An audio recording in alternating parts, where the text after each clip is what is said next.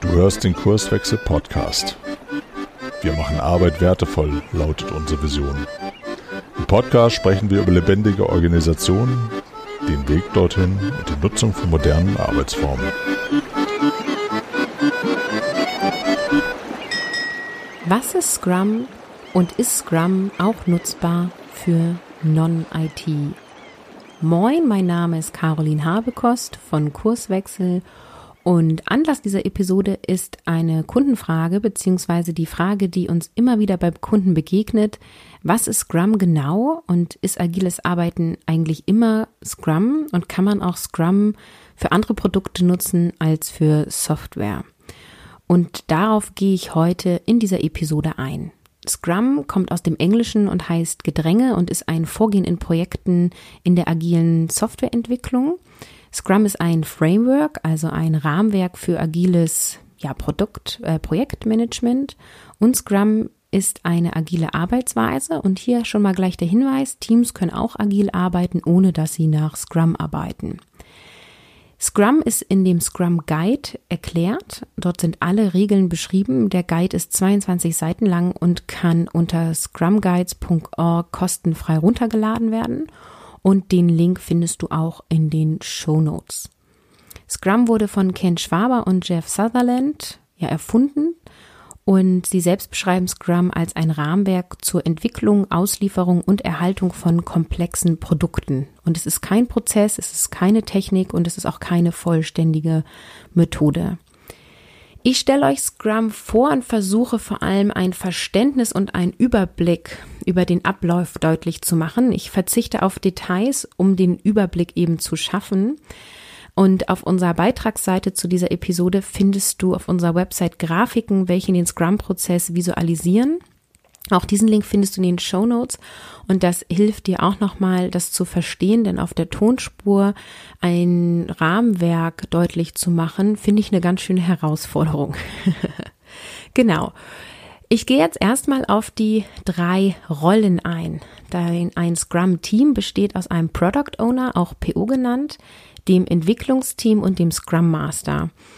Das Scrum-Team ist selbst organisiert und interdisziplinär. Das heißt, das Team entscheidet selbst, wie es ihre Arbeit am besten erledigt. Und interdisziplinäre Teams verfügen über alle Kompetenzen, die erforderlich sind, um die Aufgabe zu erledigen.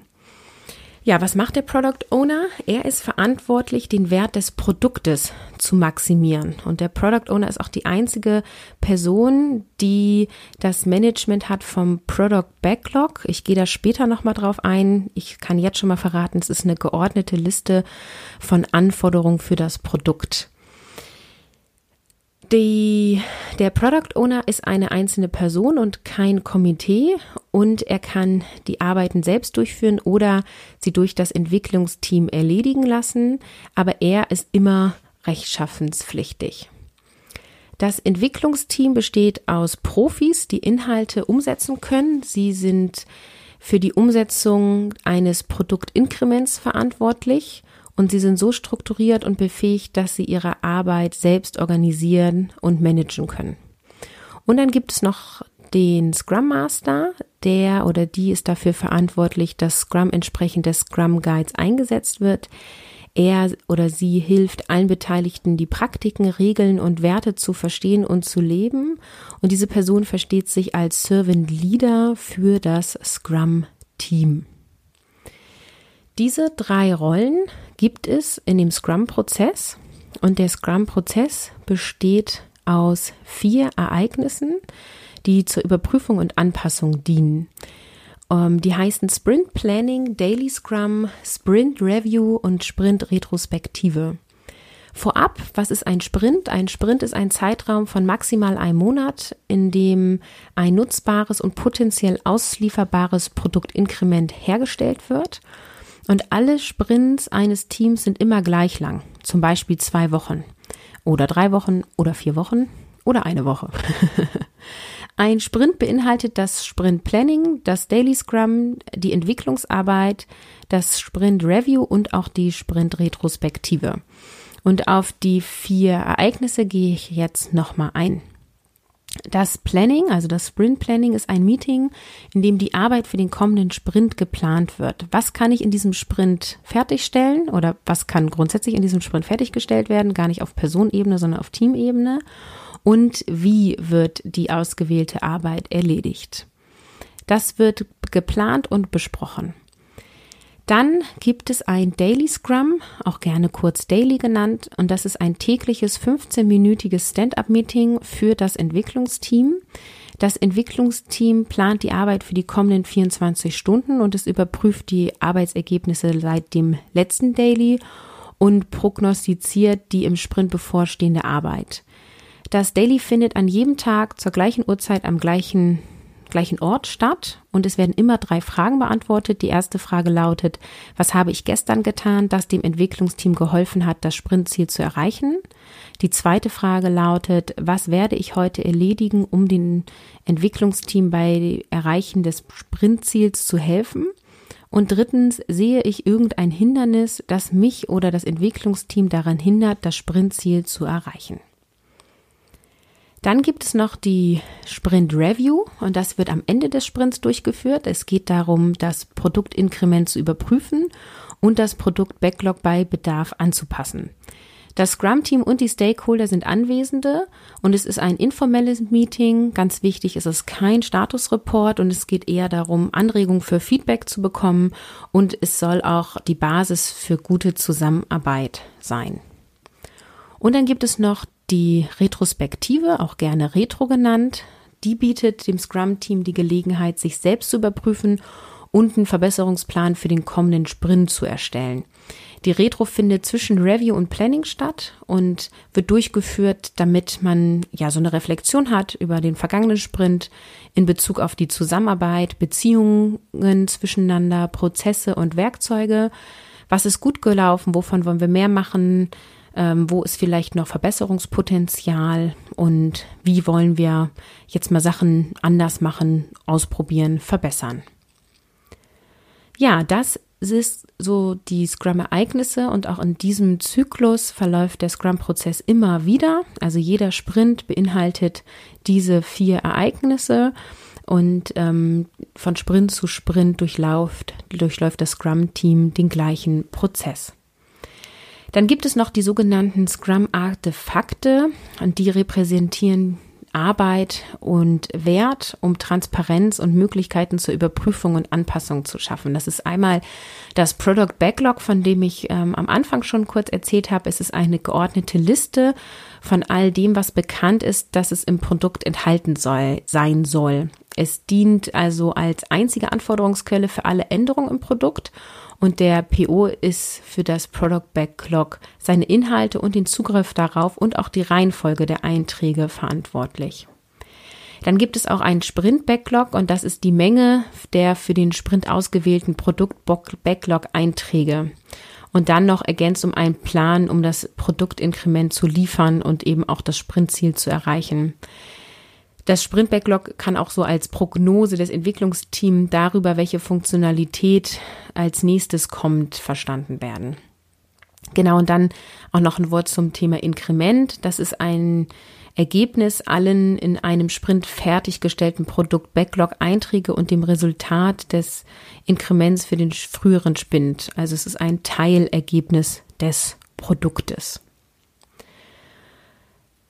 Ist Scrum denn auch für andere Dinge als für Softwareentwicklung nutzbar. Wenn man nochmal in den Scrum Guide schaut, steht dort, dass seit den frühen 1990er Jahren Scrum weltweit ausgiebig genutzt wird zur Erforschung und Identifizierung rentabler Märkte, Technologien und Produktfähigkeiten, Entwicklung von Produkten und Erweiterungen, Auslieferung von Produkten und Erweiterungen regelmäßig mehrmals täglich ähm, und so weiter. Da stehen noch ein paar mehr Dinge drinne.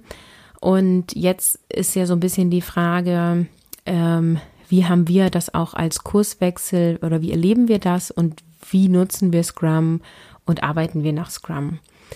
Und meine Erfahrung ist, dass in vielen Branchen, in verschiedenen Teams in Anlehnung an Scrum gearbeitet werden kann.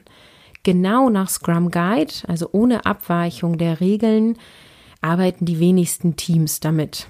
Äh, manche sagen, dass Scrum nur dann Scrum ist, wenn das Team genau nach Guide arbeitet. Und ich finde, da ist auch was dran. Insofern lohnt es sich zu sagen, dass in Anlehnung an Scrum gearbeitet wird oder dass man sich Elemente aus Scrum bedient hat.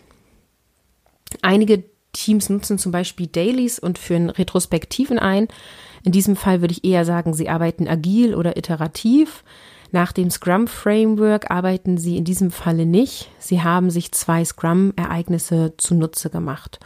Und das ist zum Beispiel ähm, ähnlich gelaufen bei einem Kunden, bei dem ich tätig bin.